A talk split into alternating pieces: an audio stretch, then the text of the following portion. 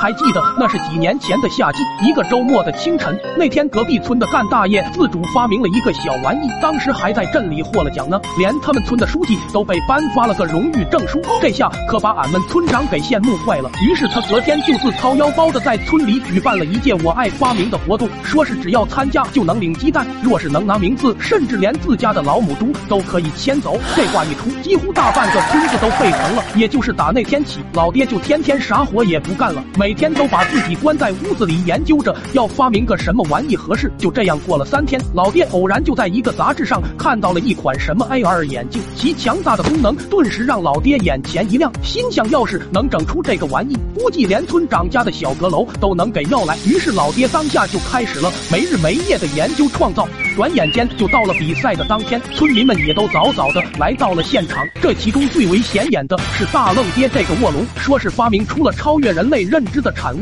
比赛还没开始，旁边就围了好多吃瓜群众。后来果然不负众望，大愣爹被安排在了第一个上台。接着他就跟变戏法似的掏了个神秘玩意，说是叫什么愣是电磁千里传音器，其原理就是将声音转换为 digital signal，再通过 electromagnetic 他妈的 wave optical 的技术传达到这里。这一直接给现场的文盲都听傻了。没想到他爹竟在科学的领域上能有如此造诣。于是愣爹又将这玩意递给了村长，自己则。转身跑向了山的另一头。后来等愣爹到达指定地点后，村长就将机器对准了耳边。傻逼！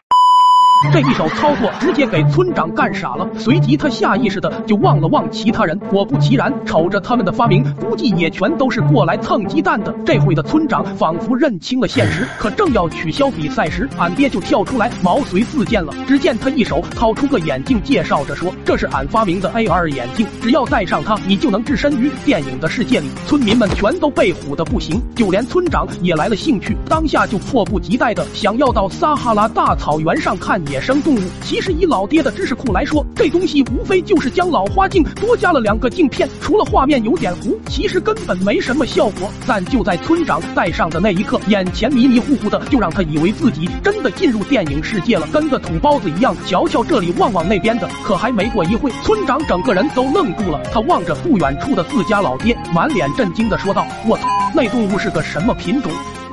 长得跟我爹一样黑。说完，不等众人反应，村长就冲了过去。说实话，他靠近的那一刻，心里还是有些忐忑的。毕竟这玩意长得跟自家老头实在太像了。但转念又想到，反正这是电影里，还怕他个鸡毛？